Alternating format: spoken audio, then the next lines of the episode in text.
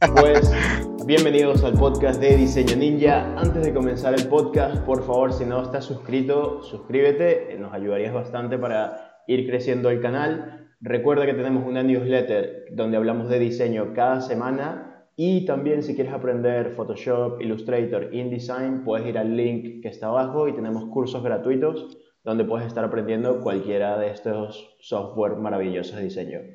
Entonces, vamos a comenzar el día de hoy. Tenemos el placer de tener a Aldo Tobías, diseñador gráfico, web, fotógrafo, viajero, amante de la comida, abraza árboles, ¿ok? Y host del podcast Mucho Hábitat, ¿ok? Un podcast que tiene como objetivo mostrar a latinos haciendo cosas chingonas por el mundo. A su madre, qué bueno lo escribiste, compadre. La verdad está, está al clavo la descripción. Este, creo que por ahí agarraste todas mis bios, la de Twitter, la de Insta, la de recolección de bios. Y sí, prácticamente, pues eso, eso andamos haciendo por acá, compadre. Eh, qué gusto estar en, en Diseño Ninja eh, Podcast. La verdad es de que me ha aventado unos buenos episodios ahí con, este, con la raza que se ha entrevistado. Hemos compartido también luego de repente ahí este, invitados con, con el buen Luis Palencia. Entonces, bueno, va a haber, va a haber plática aquí con, con este tema. Muy bien. ¿Cómo estás, Aldo? Muchas gracias por compartir tiempo con nosotros.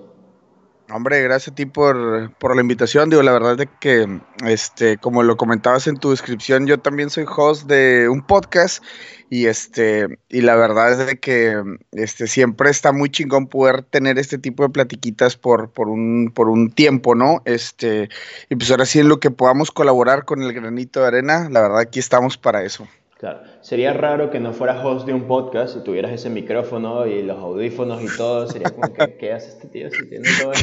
No, no, él, es gaming, ¿sabes? Él se dedica a streamear. ya sé. de hecho, son los juguetitos, son los juguetitos del, del podcast. Ok, el mío, el mío es muy sencillo, mi juguetico del podcast. Primero, quiero que sepan que lograr este podcast ha sido una odisea porque tenemos que nueve horas de diferencia, nueve, diez horas de diferencia. Entonces, Aldo se está sacrificando ahora mismo porque en Vancouver son que la una de la mañana. La una cinco de la mañana es correcto, de un viernes para sábado. Vale. Este, pero digo, no pasa nada, es parte, es parte del show y es parte de ir este, poniendo el ladrillo tras ladrillo. Muy bien. Aquí son las nueve de la mañana y yo estoy bien, perfecto, sacrificado a Aldo. vale, vamos a comenzar, Aldo. ¿Por qué diseño? Hijos, long story short, eh, yo creo que em, yo, vengo, digo, la verdad es de que de una familia que muy trabajadora, este, en Monterrey, México, eh, la tierra de la carne asada, y en realidad, este, luego en mi casa nunca nadie había estudiado esta carrera, ¿no? Entonces, eh, mi papá, mis, mis papás, mi papá y mi mamá siempre fueron como de alentándome de que lo que tú quieras, lo que tú quieras, te vamos a apoyar y todo. Y por ahí yo tenía un primo que mm, estudió físico matemático, entonces yo iba orientado totalmente al físico matemático. Yo quería hacer lo que hacía mi primo, ¿no? Porque era como el, modelo a seguir en la familia, ¿no? Pero eh, nada, resulta que cuando iba justamente a inscribirme al, examen de admisión, recuerdo que por ahí iba yo en, el, transporte público y vi un panorámico y había unos, no sé, unos pájaros o no sé qué eran ahí. Y, la verdad es que me tomó un tiempo como analizar el anuncio y me puse a pensar de que, a ver, ¿quién habrá decidido esos colores o así? Pero fue algo muy natural, o sea, ni siquiera fue un, un tema procesado, viciado por algo y a partir de ahí eh, en ese mismo transcurso iba a inscribirme a la Facultad de Físico Matemático y a partir de ahí empecé a preguntarme muchas cosas, ¿no? ¿Quién decidió que la letra fuera así de grande o así de pequeña o por qué? ¿Lo que dice? ¿Quién lo dice? ¿O cómo? Y en eso recuerdo que saqué mi libro de orientación vocacional, le empecé a dar una ojeada y primero Facultad de Agronomía, ¿no? Por orden alfabético fue la primera que salió y la segunda fue Facultad de Artes Visuales y a partir de ahí dije, leí la descripción ese libro está empolvado, nunca lo había sacado, ya, lo había llevado a la materia, pues, y ahí está empolvado, la saqué. oye, pues empiezo a ver y de repente me doy cuenta, licenciado en diseño, en, bueno, en artes visuales o diseño gráfico, es el encargado y empecé a leer la descripción y me, gustó. Entonces, justo eh, cuando termino de leer, estaba justamente en la parada de bus que me iba a llevar hacia donde estaba la Facultad de Artes Visuales, que están en rumbos distintos, ¿no? Entonces voy a la escuela para ver qué pasa y me enamoré. Llegué a la escuela, digo, sí había mucha gente acá, todo hippies, así, todo acá, que con sus cámaras tomándole fotos a las hojas de los árboles y la chingada, ¿no? O sea, muy así, muy, este, eh, así, muy hippioso el asunto, pero, este, empecé a ver estas, este, esculturas que luego de repente se hacían, o los cuadros que pintaban los de artes, y como que sentí la vibra y dije, de aquí soy, de aquí soy. Y obviamente, digo, ese, ese fue solamente el inicio, ya una una vez empezando, mm, ya me empecé a sentir como pez en el agua, ¿no? Empecé a sentir ya el tema de diseño como tal, estructuración gráfica, todo ese tipo de cosas que vienen ya con la carrera, pero al principio, ese fue el inicio, ese fue el inicio y te digo, no tenía una idea clara de lo que iba a ver en, el diseño. Al principio, de hecho, los primeros tres semestres fueron muy, fui muy renuente a la carrera, no me estaba gustando mucho porque era demasiada información, era historia del arte, era, te digo, estructuración gráfica, no veíamos casi nada práctico y eso me estaba volviendo loco, pero a partir del tercer, del cuarto, quinto semestre fue cuando ya empezamos a ver cosas ya más, más carnita y, y me enamoré de la carrera, entonces ese fue el inicio, este, y hay más para contar, ¿no? Pero ahorita ahí nos vamos paso a paso. Ok. ¿Todo esto fue en México o ya estabas viviendo en, Canadá? No, en México. Todo en México, todo en Monterrey. Sí. Ok, genial. Me parece muy interesante porque, por ejemplo, yo, mis padres son artistas plásticos, entonces yo crecí con todo lo que tenía que ver con arte, yendo a exposiciones, viendo esto. Y, y, yo ya sabía que quería estudiar alguna carrera que tuviera que ver con arte, ¿no? Entonces, eh, y me pasó igual que tú, no tenía claro qué quería estudiar. En Venezuela, muchas de las que daban diseño realmente empezaban con diseño gráfico como se daba hace 20 años, sabes que todo era... Veía Photoshop, Illustrator, me acuerdo, era como en el quinto o sexto semestre de la carrera. Y era como, ¿sabes? yo no, no, quiero esperar hasta el quinto o sexto semestre, hasta que llegué al centro de diseño. Y me acuerdo que cuando entré, me acuerdo claramente, tenían unas patinetas colgadas en, en una pared y entonces era una materia que tenías que diseñar cada patineta con un diseño, o sea, te daban, esta era de cómics, ¿no? Y tú tenías que diseñar la parte de abajo de las patinetas. Y yo me acuerdo que ah, cuando entré me enamoré y dije, aquí es donde quiero estudiar, ¿sabes? Era, algo así. Era, era muy loco. No, y digo, pues tú tenías, por ejemplo, esa relación directa con el arte, con la onda. Yo de este, de este lado, de plano, nada. Fíjate que me gusta, o sea, digo, recordando un poquito y echándole para atrás, yo jugaba mucho eh, en aquel tiempo no jugaba mucho el Nintendo 64 y no sé por qué me la pasaba más diseñando los uniformes de los equipos que jugando literal el, partido, ¿no? Y le ponía la rayita y todo, como que desde ahí empezó, traía inicios, ¿no? Pero pues sí, en realidad, este, del, o sea, del lado de la familia, o sea, totalmente nada diferente, ¿no? O sea, mis papás son comerciantes de toda la vida, este, y no, o sea, no, no, había un background de, de diseño como tal. Claro. Y cuando les dices que vas a estudiar diseño, ¿no se sorprendieron nada? ¿Te dijeron algo o, dale? Fíjate que fue, o sea, la única plática fue porque te digo que yo iba en camino hacia la facultad de físico matemático. Entonces, cuando regreso y ya le platico a mi mamá de que, oye, pues ya me inscribí de que a, la, para el examen de la universidad y, mi mamá así toda tranquila de que, ah, sí, este, pues habla con tu primo para que te dé ahí unos tips y no sé qué. Yo no, lo que pasa es que no voy a esa, voy a, de que voy a artes visuales. Entonces mi mamá también se quedó así como que, ¿y eso qué? O sea, no, que no me apoyara, sino como que desconocía qué onda y ya me empezó a preguntar de que, bueno, ¿y ellos qué hacen? O sea, ¿qué, qué vas a hacer? ¿O de qué se trata esto? Ya le empecé a decir y todo, pero bien, bien, siempre fue, fue un apoyo incondicional de que, bueno, pues si es lo que tú quieres, o sea, creo que está suficientemente, digo, en ese tiempo no estaba como que maduro completamente, pero, o sea, vaya, era válida mi opinión o mi decisión, ¿no? Era como que, ah, bueno, pues es lo que quieres y, y adelante, ¿no? Muy bien. Y mm, cuando terminas esta carrera, te vas, quiero, quiero saber en qué empiezas a trabajar. O sea, ya dentro de la carrera estabas haciendo algunos trabajos, trabajabas en alguna agencia. Ya, mira, de hecho mi primer, mi último semestre, eh, por ahí colaboré con un maestro que tenía un despacho de diseño. Ese fue mi primer trabajo y te platico súper rápido la historia. Un día dijo, ¿qué onda? ¿Quién, ¿quién de ustedes le entra, no? Estoy buscando a alguien que, que le entre, mándeme su currículum típico diseñador y para toda la gente que nos está escuchando, tengan su portafolio actualizado.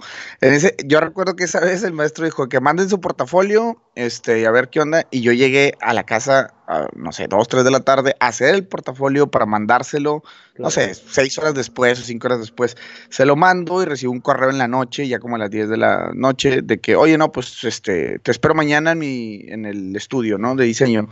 Y yo, ¿qué, qué pedo? Pero pues tenemos clases, ¿no? Entonces ya me voy, me presento y ya, me, como era el último semestre, ya me dijo, bueno, yo por ahí veo el, el, tema con tus maestros y pues para que me vengas a apoyar aquí al estudio. Entonces para mí era mucho más válido estar en el estudio trabajando que, que literal este, eh, en la escuela. Obviamente no duré mucho tiempo ahí. La, larga historia también es de que típico, pues es tu primer trabajo, tú lo estás dando todo, pero luego también hay gente que se aprovecha de esa situación y abusa de, muchas, de muchas cosas, ¿no?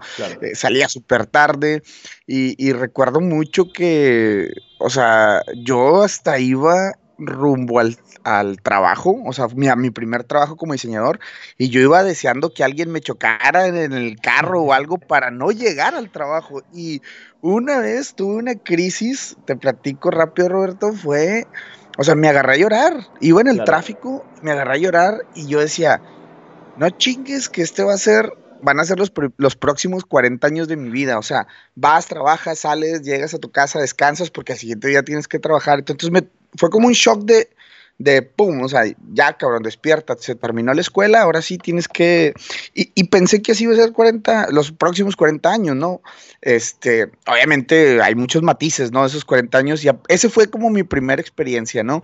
De, del, del, del, decir, bueno, no, bueno, va, lo enfrento, te digo, no duró mucho, y luego ya el currículum como tal, este eh, hice mis pininos como todo diseñador que se quiere ahí como independizar, la típica lona, la típica tarjeta de presentación, la típico, todo así como queriendo hacer tu negocio, pero pues todavía no le sabes muy bien, no sabes cuánto cobrar, no sabes de proveedores, entonces ese fue como el, el, inicio temprano. Y ya como tal, mi primer trabajo diseñador en una pues, empresa bien, yo trabajé para la empresa Toyota, esta empresa de carros que, hace carros. Ese fue mi primer, este, mi primer trabajo ya como diseñador, ahí en Monterrey también, entonces entro a trabajar a Toyota, este, y pues eran hacer todos estos brochures, todo esto, el tema de, de, publicidad en prensa, este, algunos panorámicos, el tema de revistas, y ahí fue cuando empecé a ver el tema de web solamente por encimita, porque era de que tomaba fotos para carros, digo obviamente los de los seminuevos, porque los nuevos ya nos mandaban todas las fotos ya hechas y algunas hasta recortadas, este, y era tomar fotos, regresar uh, al, al, de este, al, a la computadora, maquillarlas un poquito y ponerlas para venta de seminuevos, ¿no? Y ahí fue cuando empecé a ver un poquito el tema web y como que me empezó a gustar, y si el botón fuera más grande y todo, y me empezó a llamar mucho como la, la, atención, ¿no?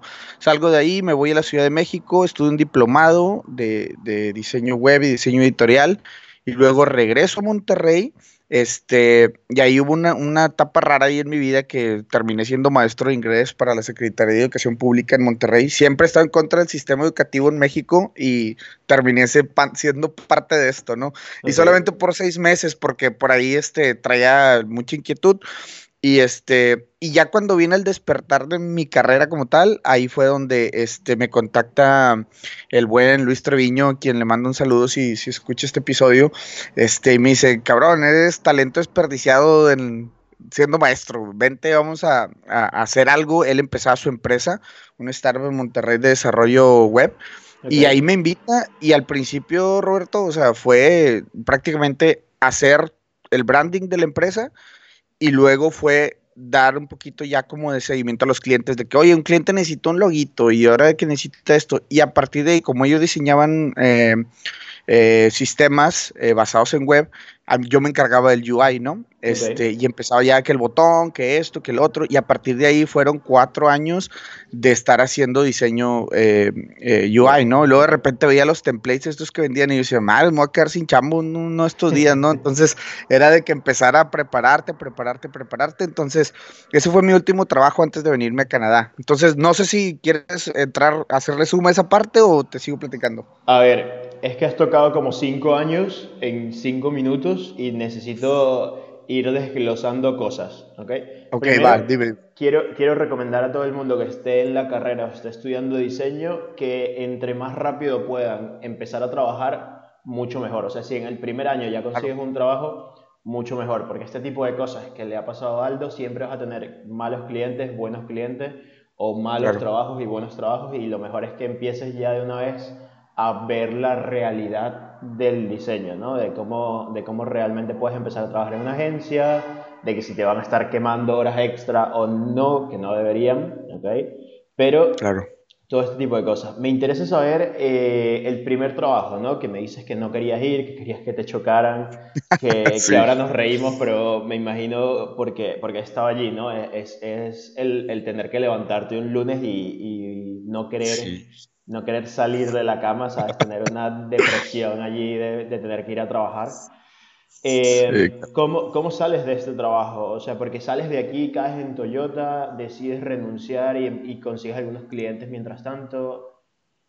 Sí, el, cuando, cuando, termino con, con, este despacho, con el maestro, prácticamente yo seguí en la, en la, universidad, entonces, o sea, sí, obviamente no estaba disfrutando el trabajo, pero por, por, otro lado, y, y, ojo, a las personas que nos escuchan, la verdad es de que me gustaría hacer mucho énfasis porque, como te platicé al principio, mis papás siempre me apoyaron en todo.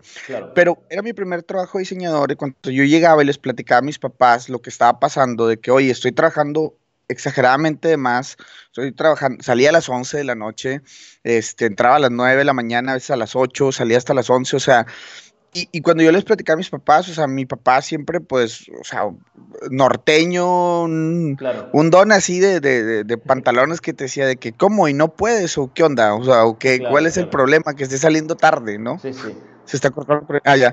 Este, o sea, era, era como, me retaba decir, ¿y qué? No puedes, o, qué pasa, ¿Qué, es lo que está pasando, porque, y yo, no, es que, y de que Aldo, pues es tu primer trabajo, o sea, no pasa nada. Y mi mamá, por otro lado, era un poco como que, no, pues habla con, con, este, con el maestro y esto. Entonces, los papás juegan un rol muy importante, o sea, porque desconocen completamente, bueno, en, mi caso, y yo creo que la mayoría de, de muchos que nos puedan estar escuchando, te dan el consejo típico de, ah, pues es que es el trabajo, o sea, así, así es la vida del trabajador y todo, pero pues ya obviamente cuando estás metido en esto sabes que no es así en cualquier empresa, ¿no? Sabes que no te van a negrear en todas partes, que no van a estar ahí como que eh, este, acribillándote con horas y horas de trabajo. Entonces, viene esta parte donde yo pues hago conciencia y digo, digo, no, prefiero disfrutar mi último semestre de escuela como estudiante claro que me hubiera, me hubiera gustado sacarle provecho al tema que te, que te platicaba de que, bueno, ok, aprendí esto, me llevo esto de mi primer trabajo y ahora lo voy a aplicar a otro trabajo. Y mi, mi historia fue más bien es de que, ah, ya aprendí qué es lo que no quiero. Claro. ¿No? Entonces ya me, me voy con la idea de que yo voy a poner mi, mi negocio y de diseño y esto y el otro. Y obviamente estaba muy verde, muy, muy verde que pues te digo, fue cuando te entendí que tenía que pues mejorar, pulir habilidades, este, en ese tiempo digo, no soy tan viejo, pero no, no estaba plataformas como la tuya, de que, oye, voy a aprender eh, a través de, una página web, o sea, no, no, existía eso, entonces era, la verdad, la, eh, la manera de mejorar estaba o trabajando en una agencia, o trabajando en un estudio, con algo de presión, con algo de cliente, algo profesional, ¿no? Si lo querías hacer por tu cuenta, te, tomaba un poquito más de, más de tiempo. Bueno, ahora mismo es igual, ¿no? O sea, lo que pasa es que también cuando quieres ser un diseñador freelance y por tu cuenta, tú te tienes que dar cuenta de que uno, tienes que conseguir clientes todo el tiempo. Así tengas clientes, tienes que seguir consiguiendo clientes. Tienes que llevar tus cuentas, tienes que pagar impuestos, tienes que administrar tu web, tienes que mantener tu portafolio actualizado, tienes que estar hablando con un cliente mientras estás entregándole el otro, tienes que pasar horas sin dormir, o sea, es tú eres una empresa, o sea, el diseñador freelance no es que eres un diseñador y que alguien te va a ir trayendo trabajo, a, menos que no tengas suerte y te consigas un merchant o alguien que te quiera patrocinar y te envíe trabajo por un porcentaje, pero esto no sucede normalmente. Claro. ¿okay? Lo que sucede es que tú eres el que vas a tener que buscar trabajo y si un día estás en casa y no haces nada, ese día no generas ingresos. Entonces es cambiar la mentalidad de yo no soy un diseñador que voy todos los días a una agencia y ellos me dicen tú haz esto, ahora soy mi propia empresa y como una empresa tienes que tener clientes, tienes que tener administración, tienes que tener tus cuentas. Y, Y es una transición también mental, ¿no? De, de, darte cuenta de que, vale, ahora yo soy una empresa, ahora yo tengo que gestionar todo esto y es súper complicado, sobre todo porque, por ejemplo, yo lo quería hacer cuando tenía 19, 18 años y, y viéndolo atrás está muy bien porque me enseñó muchísimas cosas, pero era un desastre por completo. O sea, yo me acuerdo que allí me pedía un presupuesto y yo me tardaba tres semanas en enviarle presupuesto, ¿sabes? Luego nunca le, le volví a escribir, yo le enviaba presupuesto y le decía, vale, si le interesa ya me contactará, ¿no? Y, y, no le volví a escribir. Ahora me doy cuenta de que los clientes se lo olvida. Tú les envías presupuesto y si le escribes al siguiente día, le vas escribiendo a los tres días, a la semana, el cliente se va acordando de ti y luego te contacta, ¿no? Pero, y si, le, y si te piden presupuesto, es el mismo día o el día siguiente que tú tienes que enviar el presupuesto. Como, sí, claro. Y, claro, claro. Yo me acuerdo que en ese tiempo a veces ni los enviaba, los enviaba tres semanas después y yo, porque nadie me contrata, ¿sabes? Pero me encanta cómo lo describes porque dices de que, o sea, el diseñador freelance termina siendo su propia empresa, o sea, termina siendo una empresita que se tiene que encargar de ingresos, egresos, cuánto ganas, cuánto gastas, la, o sea, si el, software que estás usando te está costando N cantidad de dólares al mes, si te estás este, comprando equipo, que si la tablet, que si esto, o sea, es prácticamente son los gastos de la empresa, no son gastos de de Aldo el diseñador o de Pedro el diseñador, o sea, es, eh, tienes que administrar todo eso, ¿no? Y, sí, o sea, termina siendo una empresa que tiene su departamentito aquí en, una parte de la cabeza de tu departamento de ventas, el departamento de, de quién le da seguimiento, el departamento creativo, el departamento de cobranza, el departamento de todo, ¿no? Hasta si te preparas el café en la mañana y tienes que recoger, limpiar tu espacio de trabajo, tienes que estar al día con todo eso. Y es bien fácil caer en la tentación de, ah, no pasa nada, por eso soy freelance, porque a mí no me gusta que me estén diciendo qué hacer. Sí, pero es una arma de dos filos. Si no te administras bien tu tiempo, terminas trabajando un domingo a las 10 de la noche cuando todo el mundo ya está viendo el resumen deportivo, ¿no? O sea, es, es, es, un arma de dos filos, la verdad, sin duda. No, y ahí también hay dos lados de la moneda, ¿no? Uno es si, por ejemplo, tienes 18, 19 años, vives con tus padres, que no tienes que oh, pagar absolutamente nada. Es como, vale, yo soy freelance y tengo un cliente al mes o dos clientes al mes, pero por ejemplo, si ya estás viviendo en otro sitio, eres tú, es tu alquiler, es lo que tienes que pagar. E, esto es mucho Gary Vee, ¿no? ¿Sabes? Los, los vídeos de Gary Vee que siempre dice, vete de casa de tus padres. O sea, si realmente quieres crecer, te vas de casa de tus padres.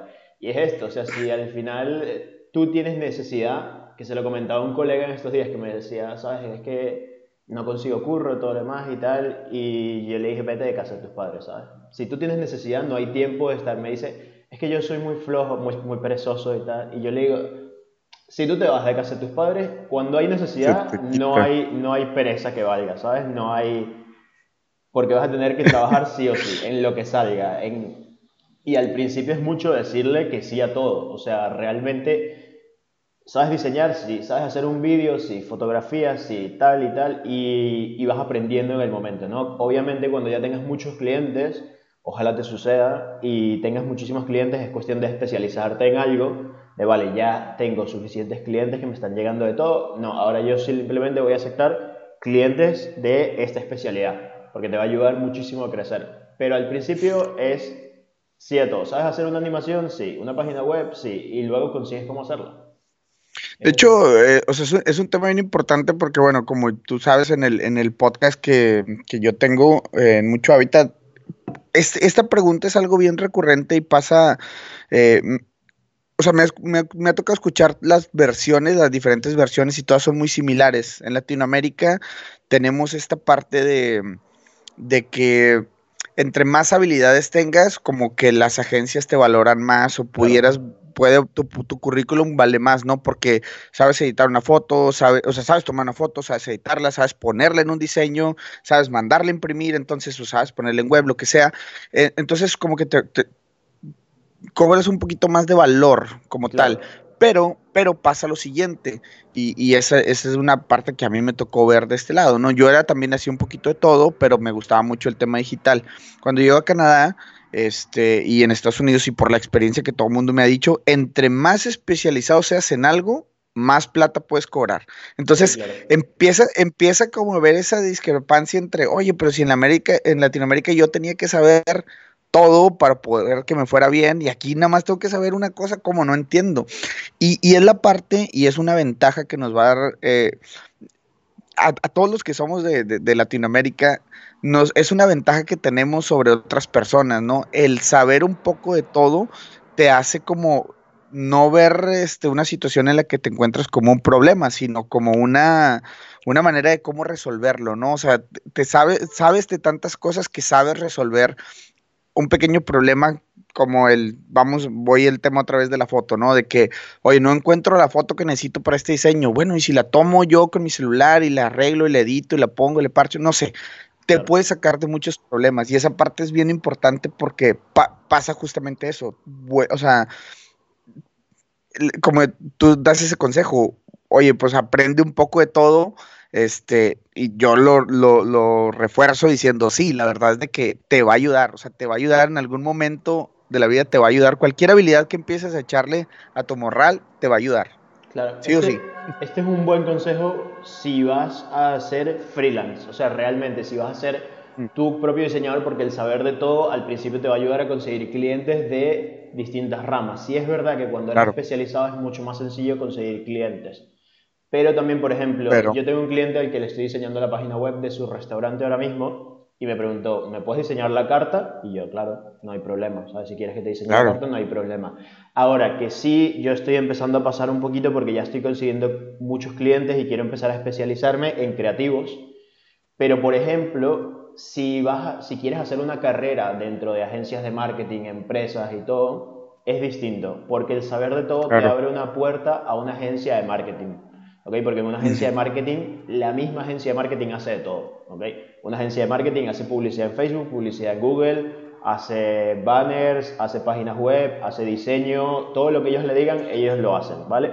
Es perdón, disculpe que interrumpa, pero, o sea, me gustaría nada más solamente bajar el concepto agencia, que es eso, exacto, o sea, eh, la agencia como tal se encarga, o sea, de conseguir a quien haga lo que le estén pidiendo, ¿no? O sea, ah, bueno, necesitan esto, entonces pongo, obviamente ellos contratan recursos, los tienen todos a su disposición y le, le pasan el proyecto a, quien sea, pero te van a hacer absolutamente todo, ¿no? Discúlpame, solamente quería hacer... No, no, te preocupes, pero, pero al mismo tiempo los sueldos en una agencia de marketing y el trabajo en una agencia de marketing no es el ideal. O sea, a menos que sea, depende de la agencia de marketing, ¿no? Pero luego, por ejemplo, te vas a empezar a conseguir, si quieres ir subiendo posiciones, ir generando más sueldo, que hay, por ejemplo, agencia de marketing que solo se dedica a hacer eh, campañas de Facebook para compañías de fútbol, empresas de fútbol, ¿sabes? O equipos de fútbol realmente sería. Entonces tú, te, tú sabes que, joder, ¿sabes? Si se dedica solo a equipos de fútbol, primero sabe de qué va el fútbol, ¿ok? Puede, porque, por ejemplo, ahora mismo te doy un ejemplo de una agencia de marketing donde yo trabajaba. Si les piden que redacten el blog para un autolavado, ¿vale? Redacten el blog para un, un, car wash, ¿no? Si te piden que redactes el blog para una empresa que se dedica a criar gallinas, redacten el blog para una empresa de criar gallinas. Pero no es lo mismo que una agencia de marketing pueda tener una persona que va a tocar ciertos puntos porque la persona los va a tocar desde una investigación muy corta que ella hace, pero si tú te dedicas todos los días a hacer marketing para equipos de fútbol, tú ya sabes cuál es el primer equipo que está, sabes qué jugadores tiene, sabes cómo se mueve toda la industria del deporte, sabes quiénes son los principales patrocinantes, sabes quién es tu target, sabes a quién apuntarle todo el marketing. Y esta empresa va a ganar mucho más dinero que la agencia de marketing, ¿ok? También hay estudios que se dedican a hacer diseño únicamente, por ejemplo, branding para startups, ¿ok? Entonces, esta empresa puede cobrar mucho más ingresos que la agencia de marketing.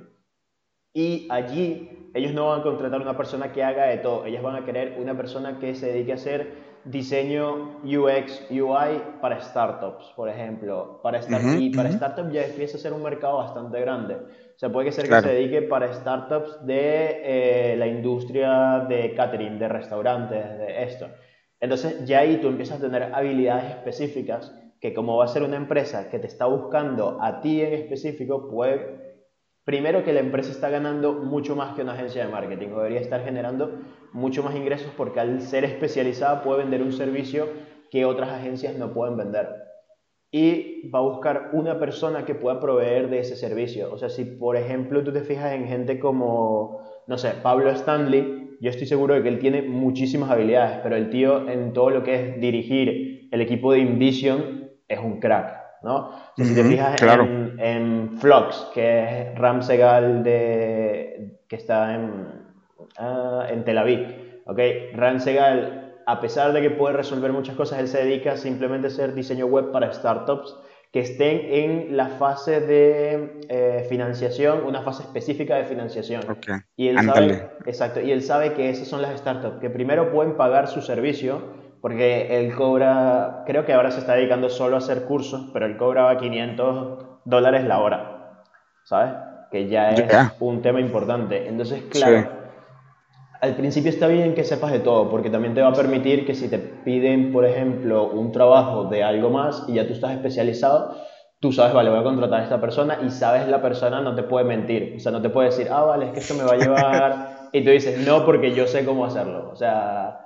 Sí, no, claro. no te va a decir, ah, no, es que esto no se puede hacer, por ejemplo, porque ya tú sabes que sí se puede hacer, ¿no? Entonces son habilidades que te van a ayudar muchísimo pero que no te deberías centrar ahora, porque también elegir un nicho es súper complicado. O sea, que ahora tú vengas y me digas, yo he tardado, no sé, llevo pensando de elegir un nicho los últimos 10 años, ¿no? Y ahora es que me estoy intentando decidir por uno.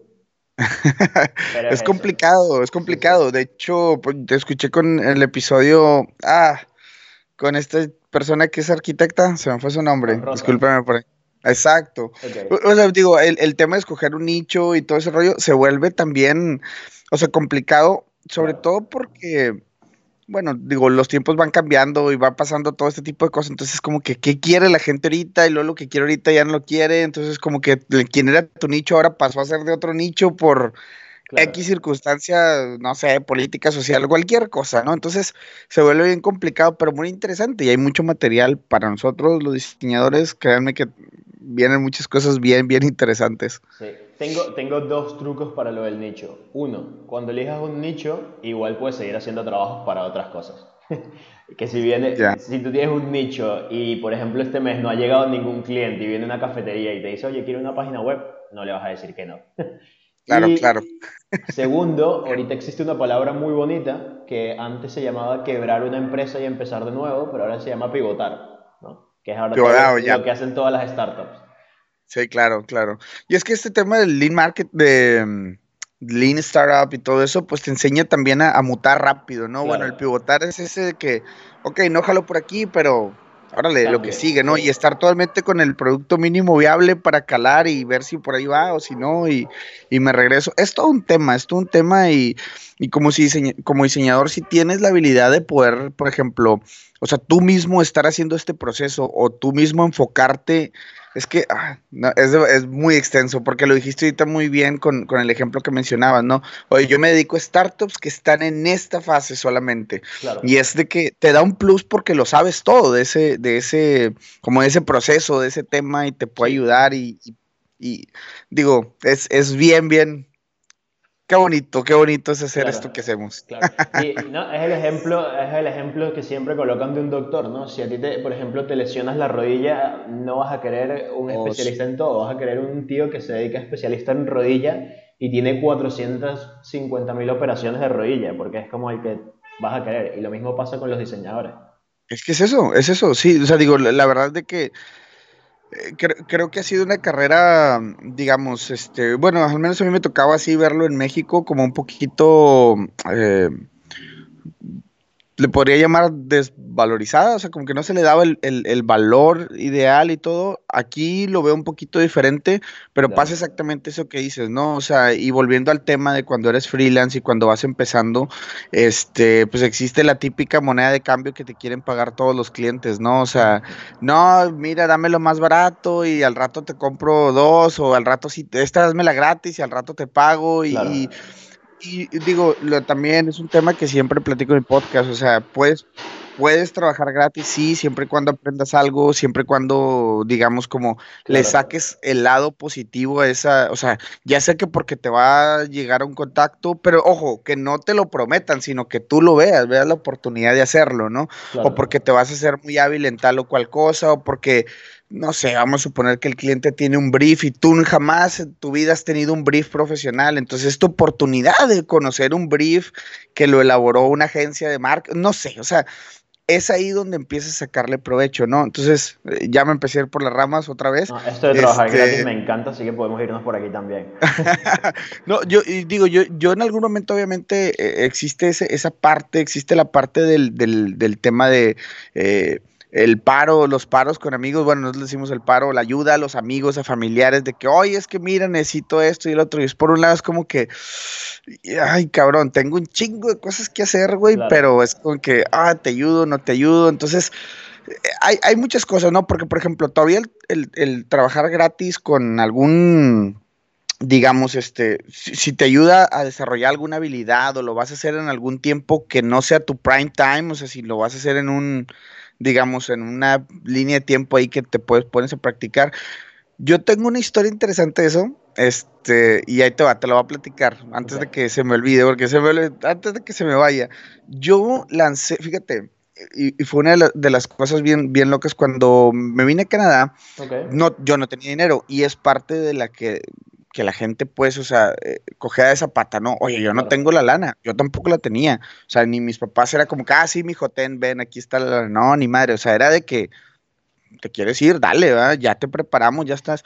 Entonces yo lancé, Roberto, eh, un, un, un proyecto que se llamaba Tu Logo en 60 minutos. Okay. Claro que me acribillaron por todos lados, que por supuesto que un logo no está en 60 minutos y que qué te pasa y que estás matando a la industria y no sé qué. Y me acribillaron feo, feo, feo, feo.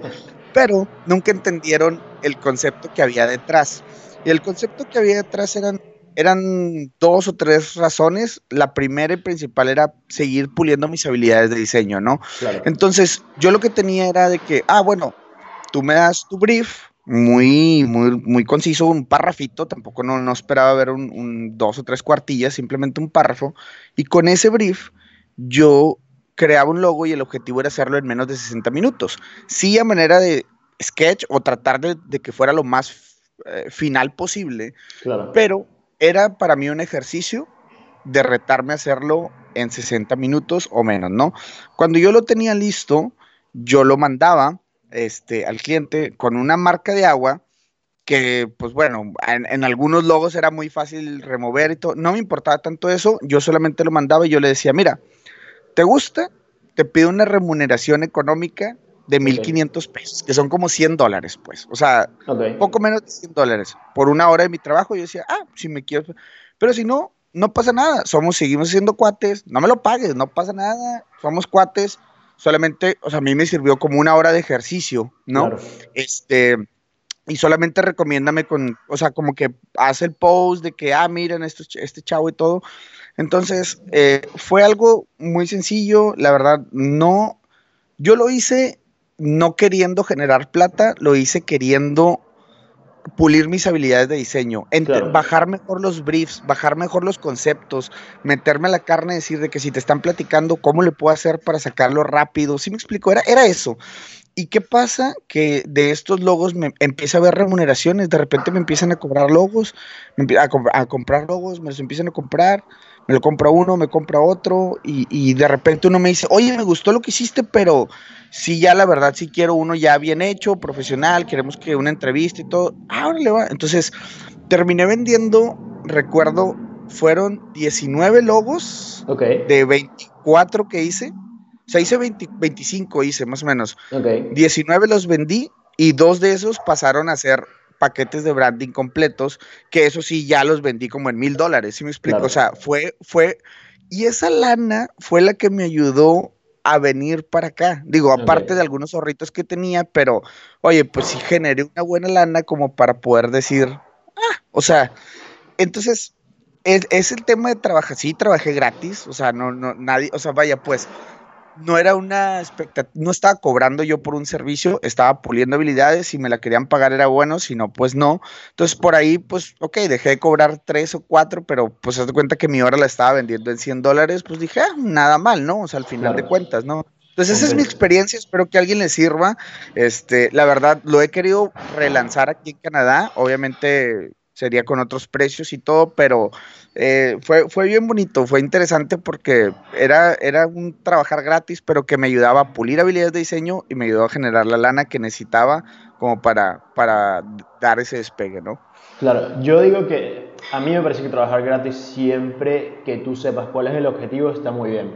O sea, si trabajas gratis para tu primo y realmente lo que estás haciendo es ayudándolo, tienes que entender que lo que estás haciendo es ayudándolo, pero no vas a recibir ni remuneración económica, puede que no recibas mucha experiencia si ya tienes experiencia en lo que te está solicitando, pero hay varias situaciones particulares, ¿no? Una es recibir experiencia, que está muy bien cuando estás comenzando, o sea, si quieres comenzar con lo que sea, una página web, y también te sirve para tener portafolio, porque muchas veces tienes el portafolio de cuando saliste de la universidad, que tampoco es el mejor de todos los portafolios, ¿no? Entonces también tener trabajos reales que mostrar va muy bien.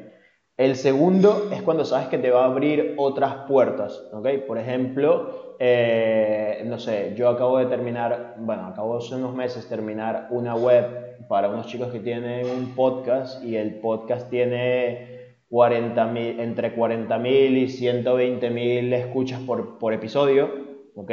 Y yo a ellos les regalé la página web. Uno, porque soy muy fan del podcast, me gusta mucho.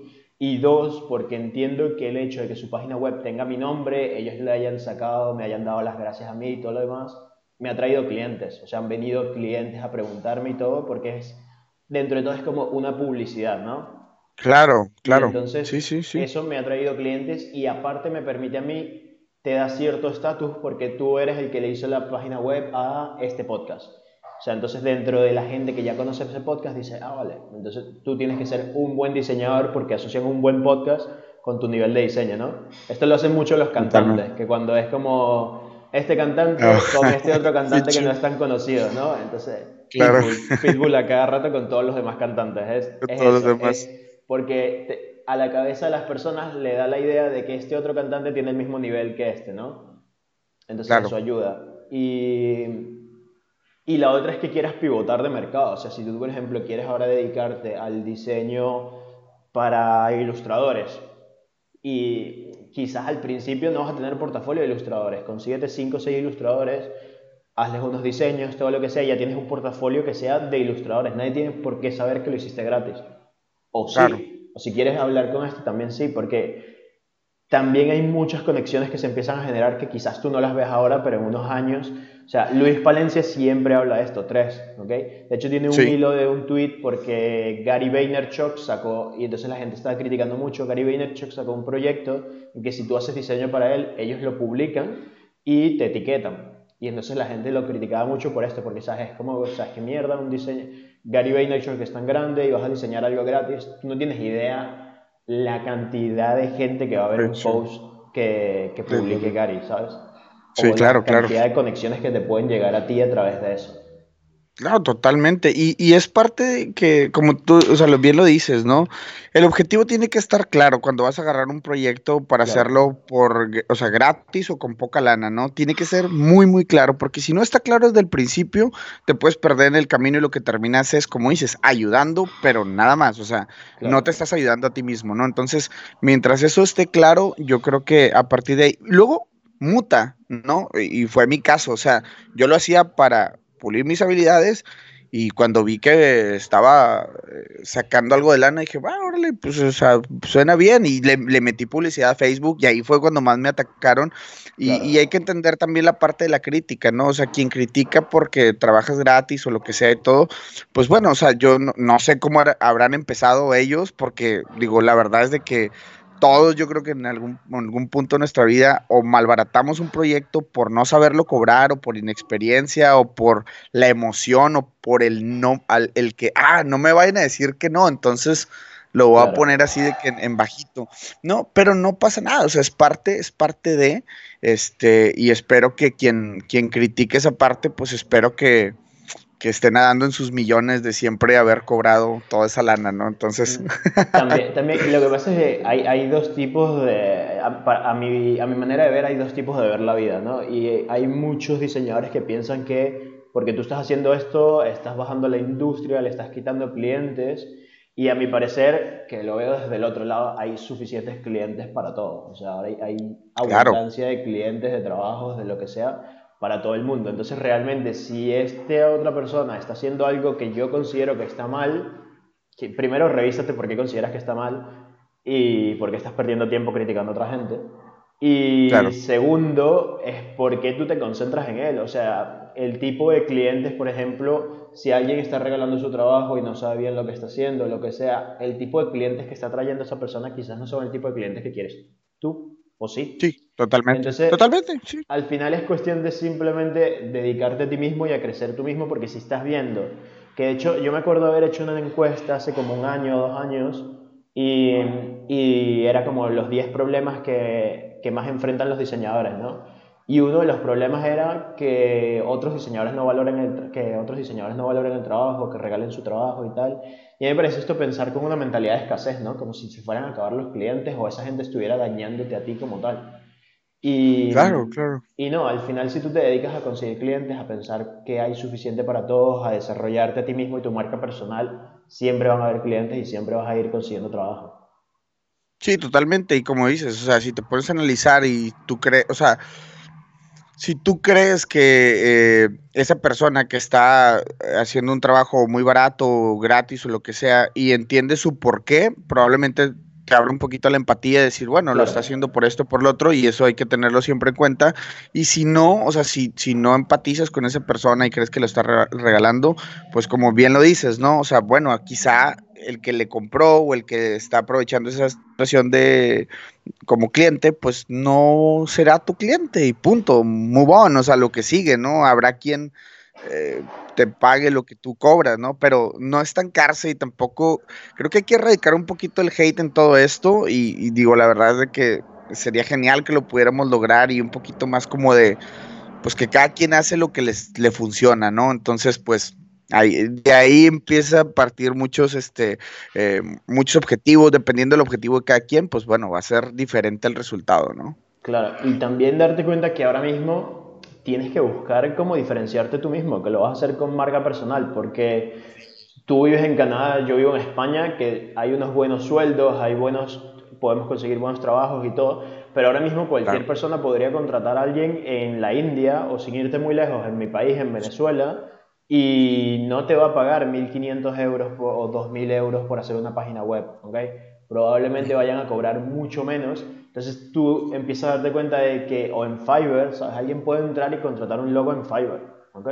Sí, claro. realmente. Y, y ese no es tu mercado. Tú no tienes que luchar contra la gente y decir, no, es que Fiverr está destruyendo el diseño, o lo que sea tu mercado son otras personas que están dispuestas a entender el valor que, que, tú vas a traer a su empresa como, como diseñador. Y si esas personas no lo están viendo, es porque tú no estás exponiendo algo correctamente, ¿no? Entonces es, es, un poquito cambiar la visión de es que el cliente hay que culturizarlo. Yo no considero que haya que culturizar a nadie, me parece que más bien tú como tal tienes que venderte como una inversión, que es lo que muchos diseñadores no entienden. O sea, un diseñador no llega y hace un logo porque va a hacer que la empresa se vea más bonita. ¿no? Un diseñador tiene que llegar y va a hacer un logo porque yo voy a demostrar que este logotipo va a hacer que tu empresa genere más ingresos, va a traer más público, te va a costar menos sacarlo en impresión, lo que sea. ¿no? Entonces tú pasas de ser una comodidad, de ser un mueble más guapo,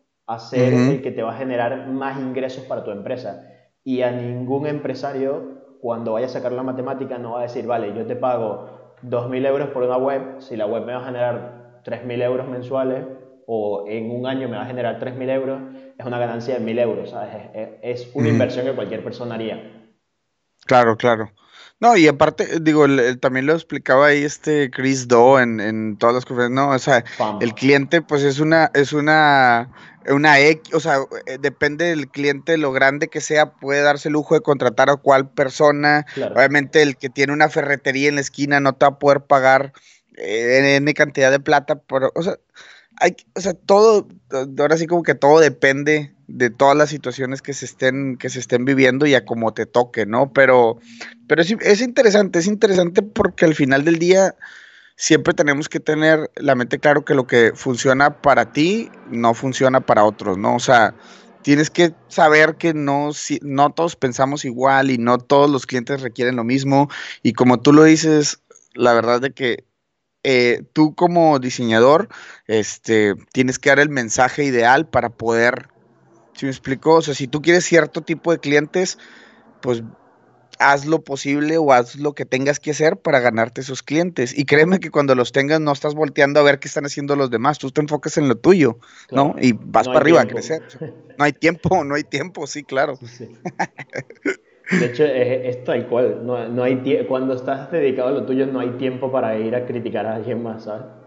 Sí, no, totalmente. Y pues bueno, digo, una, parte que ahorita que mencionabas de que, bueno, en España, eh, aquí en Canadá, se dan muchas situaciones, este, y mezclando un poquito el tema de trabajar gratis, este, es increíble porque, por ejemplo, tú con lo que haces con el podcast, yo lo que traigo por ahí por el podcast, eh, me gusta poner sobre la mesa porque lo he platicado con, otras personas y yo creo que será tu caso, es de que, bueno, yo no estoy generando un dólar con mi podcast, pero sé que estoy creando una comunidad, sé que estoy haciendo eh, despertar a mucha gente a que, bueno, mi podcast pues se trata de eso, ¿no? De salir y migrar a otro, a otro país, ¿no? Es el core, mis invitados, tú has estado en él, es como que, bueno, de Venezuela a España. ¿Qué pasó ahí en medio? ¿Por qué te fuiste? O, más que saber por qué te fuiste, es cómo le hiciste para irte, ¿no? Que es el sueño de muchas personas que están de este lado. Entonces, tu podcast, mi podcast, son plataformas para que todas esas personas se nutran y todo. Y no estamos generando un solo, bueno, al menos yo no, no estoy generando un solo dólar,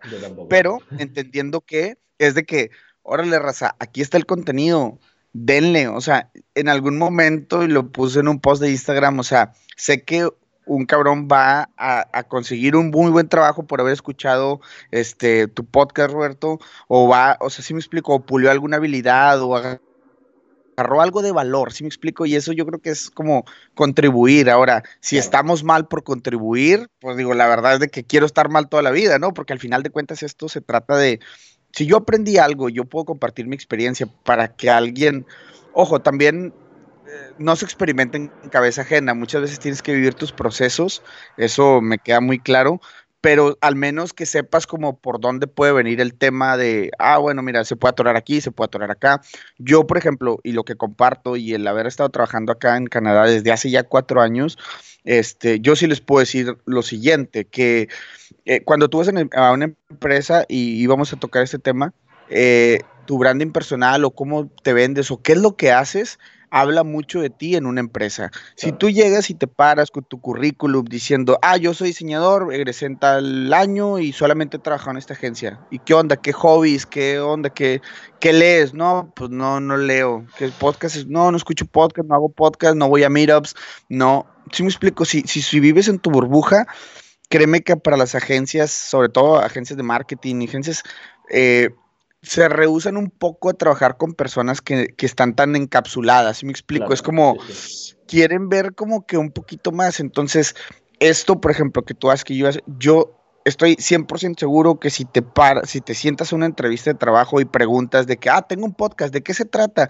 Es un tema de conversación que hay entre tú y la persona que te entrevista y a partir de ahí empieza a haber un vínculo de cosas o de, de cosas que se pueden relacionar en algún momento, ¿sí me explico? Entonces, entre más cosas hagas, empiezas a, a como a dejar estos, este, ¿cómo diré? Como que estos pedacitos de pan por todo el camino de que algo puede pasar o algo te puede encontrar. Entonces, 100% recomendable. Sí, por ejemplo, eso lo de, ya lo platicamos, trabajar gratis, va, dale. Si vas a dejar migajitas de pan para después conectar con algo, dale. Si quieres generar contenido, ya sea, porque luego hay plataformas, ¿no? O sea, quien nos está escuchando dice, oye, es que yo no me gusta que salga mi cara, este, eh, porque, no sé, soy bien penosa, le chingan, lo que sea hay otras plataformas, está Medium, está, o sea, aviéntate tus posts, aviéntate, eh, o sea, el mismo Instagram que puedes tomar una foto, sí. Las maneras de expresarte son infinitas, ¿no? Pero sí es muy recomendable que siempre estén dando como, eh, como que ese extra suyo los proyectos personales, por supuesto que tienen muchísimo valor. En algún momento alguien los puede descubrir por ahí.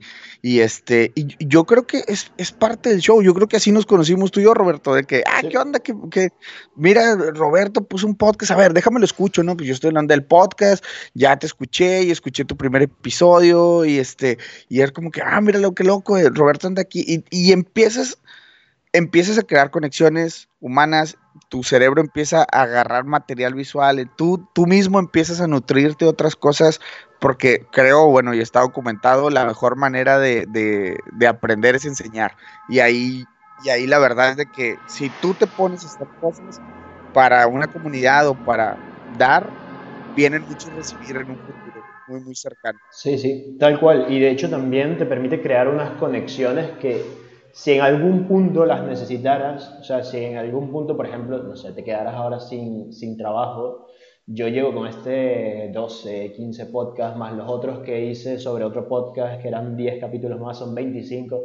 Son 25 personas distintas que en algún punto yo conecté, toqué, hablé con ellos, he mantenido la relación porque hemos seguido hablando, hemos seguido siendo colegas, los sigo en Instagram o en lo que sea y seguimos en Twitter y seguimos siempre comentando siempre estoy como en, su red también, ¿no? Entonces, si por ejemplo en algún punto yo me llegara a quedar sin trabajo, o lo que sea, por cualquier situación, también podría contactar con ellos y decirle, oye, mira, ahora estoy en esta situación o lo que sea, que fue, no sé si escuchas el podcast de, antes se llamaba eh, The Art of Charm y ahora es Jordan Havinger. De hecho es uno de los ah, cuartos o quintos podcasts más escuchados de, de todos. Y, y él dice, y habla sobre esto, ¿no? A él tenía su propio podcast y claro, como había tenido inversores y todo lo demás, lo expulsaron de su propio podcast. Oh. Y, y lo expulsan y él dice, ¿sabes? Ahora, ¿qué coño hago? Y lo que hizo fue, claro, estas personas que he entrevistado a Tim Ferry y a gente muy, muy, muy top. Y lo que dice fue, ¿sabes? Voy a comenzar mi propio podcast con mi marca personal y yo he mantenido relaciones con los 200, 300 invitados que tuvo antes. Claro. Lo único que tuvo que hacer es volver a conectar con estos invitados, explicarles lo que pasó y todo. Y es muy gracioso porque el podcast anterior era como uno de los tres más escuchados y apenas él desapareció en picado y su nuevo podcast ya empieza a ser uno de los tres, cuatro más escuchados del mundo. ¿Sabes? Y eso es conectar con personas que, no te digo que lo hagas de manera a propósito, ¿no? De que, vale, yo voy a conectar con esta persona por si lo necesito alguna vez en la vida. Sí, no, no, claro. No, ¿qué puedo hacer yo por esta persona? ¿Qué puedo proveerle yo? Y si alguna vez yo necesito algo, tampoco tienes un contrato con ella, porque si esa persona dice, no, no te voy a ayudar, si yo mañana le digo, oye Aldo, esto tal, y Aldo me dice, no, ahora no tengo tiempo, por mí es igual, seguimos siendo amigos y todo lo demás, porque yo no espero nada de la relación y de lo que yo esté aportando hacia ti pero al mismo tiempo cuando tú empiezas a dar y dar, dar podcast, dar entrevistas, dar ayuda y lo que sea, yo le escribo a todo el mundo que me sigue en Instagram, en estos días puse una encuesta y les escribo, les pregunto cuál es su mayor problema dentro del diseño, les digo mi consejo, lo que sea, y yo no estoy esperando nada de vuelta, lo único que quiero es poder ayudar a las mayores personas y cuando tú empiezas a ayudar desinteresadamente, creo que muchas cosas se te empiezan a dar, que creo que es el caso con, con tu podcast, que es increíble. No, gracias. Y, y, fíjate que, o sea, eso que dices de que cuando buscas a alguien con cierta maña por ahí para lograr una conexión, esas cosas se huelen. Se huelen y, y, por ahí la persona a lo mejor que estás tratando de contactar es como que, eh, como que, nada, y, y, te puede dar el avión, entonces tampoco te lo tomes personal, si me explico, porque, de bueno, tú, tú estás metido en esto, eh, yo he tratado de contactar a gente, o sea, que está rompiéndola bien cabrón, no por mí, no, no por tener yo conexión con ellos, es porque su historia para mí me parecería interesantísima ponerla aquí en el foco y que la gente aprendiera de ella. Y como tú dices, eventualmente creas esa conexión, yo te puedo decir, o sea, de mis invitados eh, al podcast, con la gran mayoría sigue el contacto. Hay otros con los que solamente fue ese episodio y ya no he vuelto a hablar con ellos, no los tengo en, en, Instagram ni nada, o sea, y no pasa absolutamente nada. Me regaló una hora de su tiempo, lo platicamos, se destazó el tema, a la gente que le sirve, le sirve, a mí me sirve para otras cosas, entonces, va, ahí quedó. Pero siempre va a haber, o sea, si lo haces de, a lo que voy es de que si lo haces de manera genuina, mejores cosas pasan, ¿no? Y, sería el consejo ahora sí como para todos, ¿no? Que, pasan. Y justamente eso que dices, Roberto, eh, luego este, te voy a contactar porque traigo por ahí un proyecto que te quiero, que te quiero platicar. Y o sea, si se llega a concretar, van a ver cómo esto que estamos platicando cobra vida, o sea, eso cobra vida, porque al final del día de esto se trata esta, esta onda, o sea, mm, cuando lo haces de manera genuina, cuando empiezas a, digamos, como hacerlo sin, sin, esperar nada a cambio, cosas muy chingonas suceden. Entonces ahí, anótenle, anótenle.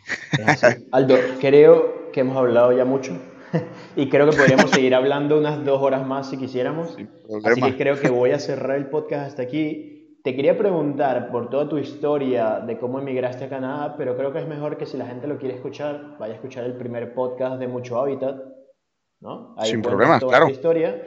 Y por último, que es la pregunta con la que cierro, ¿hay algo que no te haya preguntado que quisieras aportar? Pues digo, la verdad, muchas cosas que se quedan en el tintero por muchas razones, pero obviamente, bueno, pues vamos, si, si fuéramos acotando, yo creo que me gustaría solamente eh, hablar un poquito nada más rápido del, tema de, las decisiones que vas tomando, ¿no? Y del resolver problemas. Em, eh, últimamente, por algunas situaciones que han pasado, este, lo único que pudiera comentar al respecto es de que eh, un, problema grande se resuelve, lo, se resuelve haciéndolo en pequeños problemas, ¿no? Por ejemplo, digamos, el, el, si quieres, no sé, ¿qué será? Bajar de peso. Este, ah, bueno, pues quiero bajar de peso, entonces si lo divides en pequeños, pero ¿cómo vas a bajar de peso? Yendo al gimnasio, comiendo dieta, entonces ese problema grande que tienes, entre comillas problema, ¿no? Que tienes, lo empiezas a destazar en pequeños problemas si me explico, es más fácil como comerte ese problema, si me explico, claro que te tiene que gustar resolver el problema, si no de esa manera, eh, si no, no, va a haber manera que lo vayas a, lograr, ¿no? El caso muy concreto, otra vez, ah, quiero bajar de peso, ¿qué, implica? Meterte al gimnasio. Y meterte al gimnasio te genera pequeños problemas, que es levantarte temprano, que es eh, echar tu ropa para ir al gimnasio, este no sé, buscar estacionamiento o pagar estacionamiento y luego llegar y lo bueno, llévate otra ropa porque voy a sudar. Entonces te empieza a generar esos pequeños problemitas y tienes que resolverlo. Entonces he traído mucho esta semana ese tema, nada más lo quería comentar, digo, no, no como que, ah, nos faltó hablar de esto, no, era como un, solamente esto que lo traigo ahí fresco. Entonces, este, denle una pensada a los problemas que ahorita tienen y pongo, hago problema entre comillas porque puede que ni lo sean, pero eh, cómo lo resuelven. Entonces, los pequeños problemitas, yo creo que ahí está, ahí está la, solución. Entonces, este, ahí sería nada más eso para, como para concluir ahí lo que, lo que hemos platicado. Este, y deseándole mucho, mucho éxito a tu, a tu podcast, Roberto. La verdad es de que, y a tus proyectos, a todo lo que traes por ahí, la verdad es de que está bien, bien chingón. Este, vas a ver lo que muy pronto vamos a estar haciendo una colaboración por ahí. Genial. ¿Dónde te pueden encontrar las personas, Aldo? Claro, bueno, pues el podcast es Mucho Hábitat. Si se van a www.muchohabitat.com, ahí van a poder ver un landing con todos los episodios. Tenemos ya 27 este, de todos colores y sabores. Ahí en muchohabitat.com están todos los podcasts. En Instagram, si nos ayudan con un follow, la verdad nos ayudan mucho porque entre más followers tengamos, es más fácil que personas que están haciendo este rollo nos puedan, digamos, como que hacer en el mapa. Entonces, arroba mucho hábitat en Instagram, mucho hábitat en Facebook. La verdad, Facebook no lo muevo mucho, pero ahí está también por si las dudas. Y cuenta personal en Instagram es arroba Aldo Tobías. Este y pues ahí, ahí es donde nos, pueden encontrar y pues agradeciendo sus, sus follows y, sus compartir. Perfecto, muchísimas gracias Aldo por tu tiempo, por pasarte por el podcast, por madrugar en Canadá. Dos de la mañana, yeah, pero aquí estamos con toda la vibra tomando. No, era agua, de hecho ya me la acabé, este, entonces pues ni modo. Muy bien, de los Tigres. De Tigres de México, ah, el más campeón de Nuevo León. Ay, pues. Muy bien, gracias Aldo. Dejaremos todos los links en las notas del programa, ¿ok? Para que la gente quiera, te siga, te escuche y te contacte. Perfecto, claro que sí. Y a toda, a toda tu comunidad, Roberto, cualquier cosa que los pueda ayudar en temas referente a Canadá, si quieren saber cómo está la onda por acá, la verdad es de que tírenme ahí un mensaje con gusto. Si no respondo en el momento es porque estoy en alguna otra cosa, pero contesto todos los mensajes. Entonces, déjenme por ahí dudas, preguntas que tengan. Eh, en cuanto tenga tiempo por ahí les, les, les respondo y sin problema, respondo todo. Entonces, este por ahí échenos un grito y con gusto los ayudamos en lo que, en lo que se pueda. Genial, muchísimas gracias Aldo. Sale Roberto, un abrazo, hasta luego. Venga. Y esto va a ser todo por el podcast. Si quieres suscribirte a la newsletter, bueno, primero si te gustó el podcast, suscríbete, ¿ok? Dale like o lo que tú quieras en la plataforma de podcast que estés. También te puedes suscribir a la newsletter donde cada semana hablamos de diseño, el link está abajo. Y si quieres aprender Photoshop, Illustrator o InDesign, también tengo cursos gratuitos link en la descripción. Eso sería todo. Gracias por ver el programa.